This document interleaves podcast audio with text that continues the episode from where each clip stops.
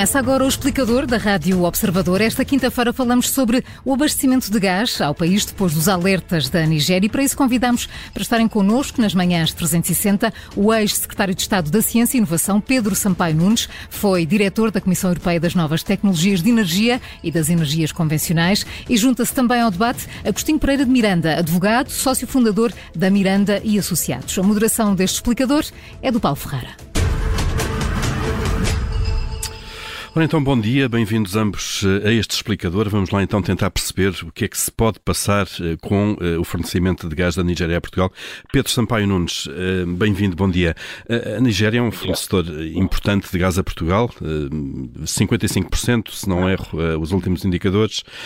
No contexto atual de mercado, é possível encontrar novos fornecedores caso haja problemas na Nigéria? Será fácil fazê-lo?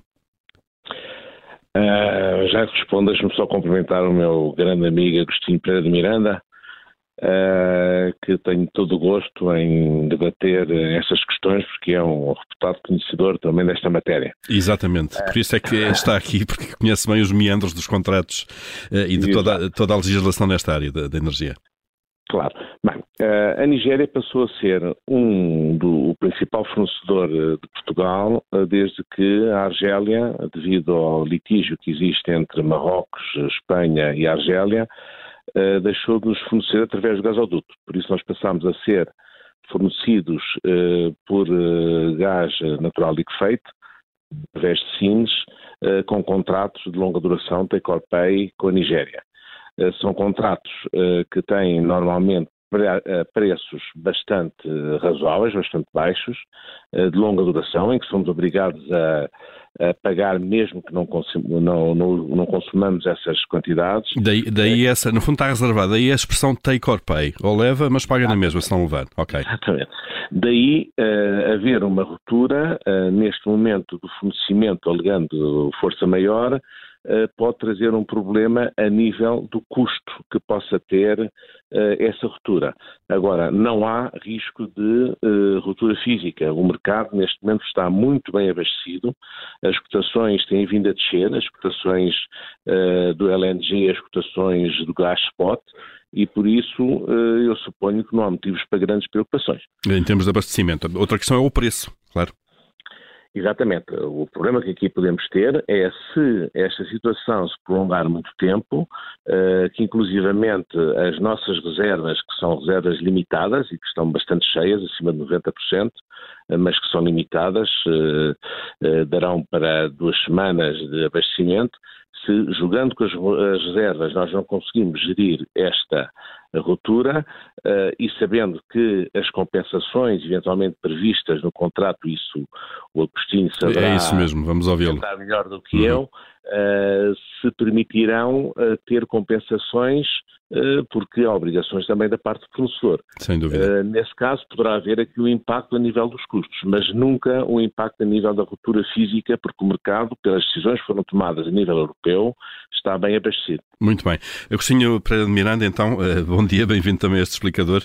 É considerado uma das autoridades na, na área do direito nesta, nesta questão dos, dos contratos e da legislação de energia. Estes contratos, o que é que valem estes contratos de fornecimento? Vamos imaginar o contrato que a Galp ou que outra empresa portuguesa tem com a Nigéria, com a empresa da Nigéria que fornece o gás natural liquefeito. Qual, é, qual é o valor destes contratos no, no contexto atual do mercado? Em primeiro lugar, Paulo Ferreira, deixe-me também, da minha parte, cumprimentar o Pedro Sampaio Nunes, que, como uh, saberá, e, e, muitos dos ouvintes sabem, é uma grande autoridade nestas matérias, sabe muito mais de gás natural e, em, em geral, uh, destas matérias e também, já agora, do nuclear do que eu, foi alto funcionário uh, da Comissão Europeia e, portanto, é com imenso gosto que eu estou aqui a debater esta matéria com o meu querido amigo Pedro Sampaio Nunes. respondendo à sua pergunta, estes contratos uh, têm um valor, uh, eu iria dizer apenas no plano jurídico, quase transcendental, porque são contratos de natureza internacional, normalmente uh, estão, quando se trata da Nigéria, sujeitos à lei interna, mas têm elementos de direito internacional, neste caso, direito privado, uh, comercial, que uh, limitam extrema, uh, de uma forma muito vincada, extremamente a este tipo de declarações, a este tipo de iniciativas. Portanto, quando se invoca a cláusula dita de, de, força maior... Que é o caso ou, das inundações, neste caso, não é? Que está ser invocada. Foi o caso das inundações. Isso, em primeiro lugar, é invulgar. Em segundo lugar, eh, obviamente, a Galp e os seus eh, advogados estarão, desde logo, a perguntar-se se, eh, ao fazer isso, a Nigéria LNG tinha eh, reunidos, estavam reunidos todos os requisitos para acionar essa cláusula. É, é, muito provavelmente sim, até porque foi feito não só relativamente a Portugal, mas em, em relação a outros eh, compradores eh, de longo prazo, é também importante dizê-lo, eh, do gás natural da Nigéria. E se, se, se, o fez com boa razão, é evidente que agora há que saber quais são as obrigações da Nigeria LNG e quais são as obrigações da Galp. Hum. agora.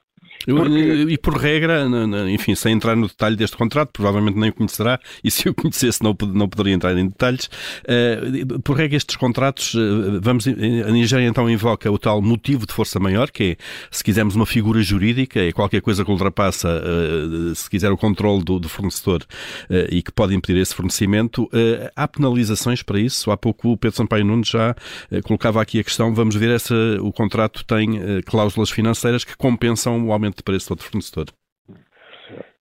Um, as cláusulas de, ditas de force majeure uh, são bastante uh, standardizadas e, portanto, não conhecendo o contrato, obviamente, um, é fácil imaginar qual é o seu texto. Uh, portanto, por regra, trata-se de circunstâncias que, que são imprevisíveis e inevitáveis, como é o caso das inundações que todos sabemos ocorreram recentemente na África Central e na Nigéria, mas as consequências são a primeira consequência eh, quando uh, uma parte que não está a cumprir, neste caso a parte nigeriana, a primeira consequência é que deixa de ter obrigação de cumprir.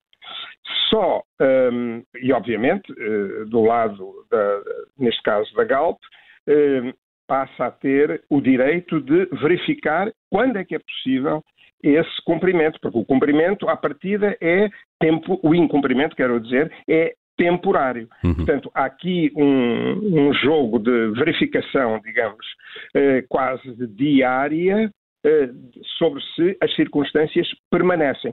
Aquilo que o meu amigo Pedro Sampaio Nunes referiu, eh, com toda a justificação, é que na, na eventualidade de não se, isso está sempre previsto nestes contratos de, de caráter internacional, na eventualidade de, do lado da Nigeria LNG, uh, uh, não, uh, não se verificarem todos os elementos eh, justificadores da invocação desta cláusula, então há lugar a compensações, e desgraçadamente a compensações monetárias muito significativas, tão significativas que, por regra, elas eh, são o maior travão à invocação desta, desta cláusula. Dessa cláusula. Só mais uhum. uma, uma Muito rapidamente. Uma uhum. última, última, frase. Se eh, a, a, cláusula for invocada, eh, e esperemos que não, de modo fraudulento, isto é, para esconder uma outra realidade, eh, uhum. então eh, é evidente que a, a penalização será muito maior. Claro. Uh, Pedro Sampaio Nunes, uh, um, já há pouco nos disse que, de facto, uh, o risco de quebra de abastecimento ao país não está neste momento em cima da mesa, é mais uma questão de preço. e aí nós conseguimos ter alguma expectativa ou, neste momento, não há bola de cristal que funcione quando se olha para os preços da energia? A bola de cristal é olharmos exatamente para a evolução dos preços de energia. Aqui que nós estamos a constatar é que tem havido uma queda livre nas cotações do gás LNG desde o seu pico uh, caiu já 70%. Ontem só caíram 13%. Por isso, aquilo que está a acontecer é que estamos inundados de gás. Todas as reservas europeias neste momento estão cheias a 93%.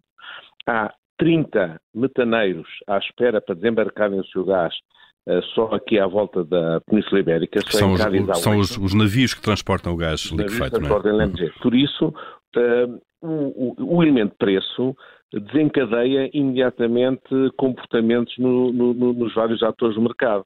E um dos comportamentos que desencadeou foi uma rápida adaptação, por um lado, reduzindo a procura por parte dos clientes e dos, uh, dos utilizadores do gás, quer industriais, quer domésticos, que reagem ao preço dessa forma, mas também aumentando muito projetos que estavam à espera de uma oportunidade para poderem ser desenvolvidos, com este risco sempre da descarbonização que uh, referiu muito o investimento nesta área. Por isso, houve investimento, há neste momento gás, há a possibilidade, eventualmente, da, da Galp começar a estudar também a possibilidade de estabelecer contratos eh, de longa duração com eventuais eh, produtores, até dentro de Moçambique, Angola, Timor, enfim, já para não falar nos Estados Unidos, com quem está a ser também abastecido. Por isso, estamos numa circunstância muito dinâmica, muito volátil também, mas que eu suponho que não vai, uh, que não é para ficarmos preocupados, até porque começou a chover e vamos poder contar com a com a hídrica. Com a energia da, das barragens, claro. Exatamente, que vai significar podemos poupar bastante gás para a produção de eletricidade. Certo, se bem que uma parte do consumo de gás eh, seja insubstituível de alguma maneira, não? Quando ele é o consumo final, conforme a uh, energia. Há uma parte que é insubstituível, que é aquele que vai para a indústria. Uhum. Aquele que vai para a indústria é muito dificilmente substituível, é mesmo, não é substituível, só mesmo interrompendo a produção. Essa, esse é o drama dos alemães. Quer dizer, há uma parte que pode ser uh, substituível na produção de eletricidade, agora, quando é utilizado na indústria, esse só parando a indústria. Hum. Para isso, mesmo a nível da, da, da, da, da está neste momento em discussão uh, no Conselho Europeu que vai começar hoje, não é? Vai ser muito importante ter todos estes tipos de decisões. Nós temos uh, um pedido para interromper eh, quando estamos em situações de pico de utilização de eletricidade, interromper recorrendo às chamadas cláusulas de interruptibilidade que, mediante um prémio que é pago às indústrias, pede-lhes para elas pararem sua, o seu consumo.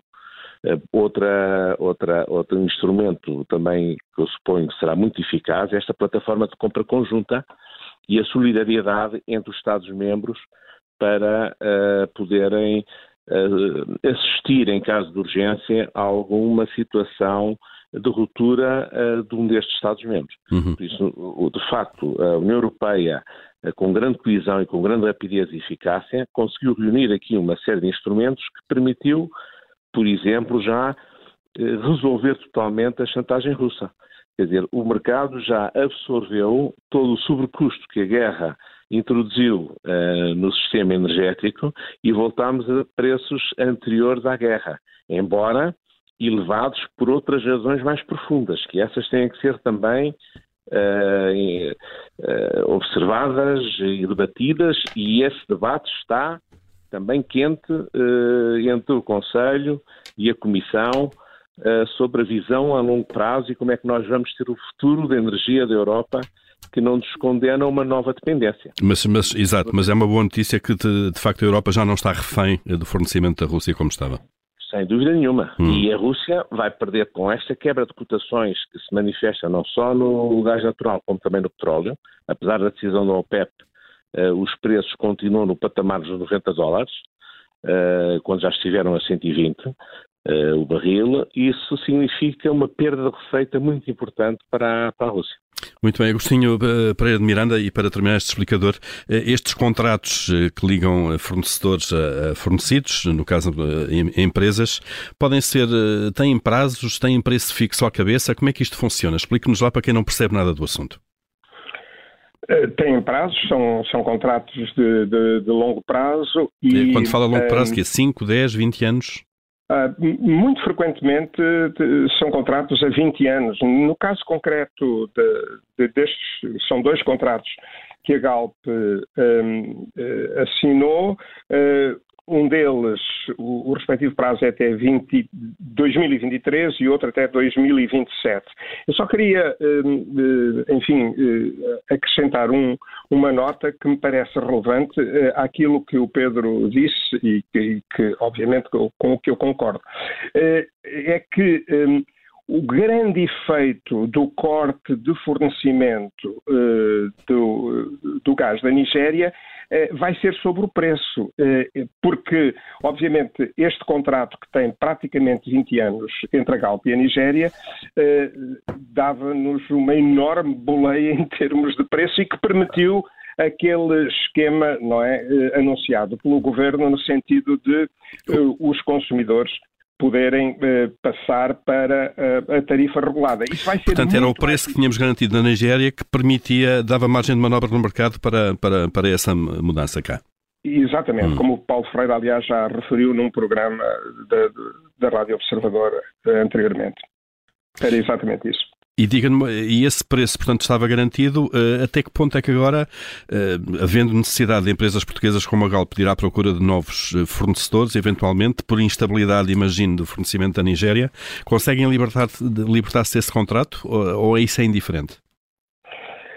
Não, eh, eu, eu, creio que não há nenhuma possibilidade de se libertar do contrato. Aliás, quem o poderia desejar seria a Nigéria. A Nigéria violou o contrato, nós sabemos, no passado mais que uma vez, nomeadamente em termos de entrega de, de, de, de enfim, de navios, claro. descarga de navios eh, metaneiros eh, em Sines. Eh, portanto, eh, o contrato, os contratos manter-se-ão em vigor, se era essa a sua pergunta. Uhum. Era, sim, no fundo é saber até que ponto há um vínculo também do comprador em comprar uh, o tal take or pay que, o, que o Pedro Sampaio nos disse.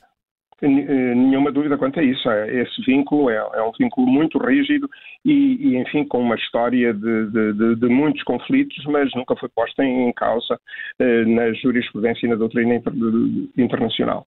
Muito bem, eh, agradecemos a ambos, Agostinho Pereira de Miranda e Pedro Sampaio Nunes, por nos terem ajudado a perceber um pouco o que é que pode estar em causa eh, nestas notícias que vêm da Nigéria sobre eh, esta força maior de mercado que pode levar a uma quebra do fornecimento de gás natural. Obrigado a ambos e um bom dia.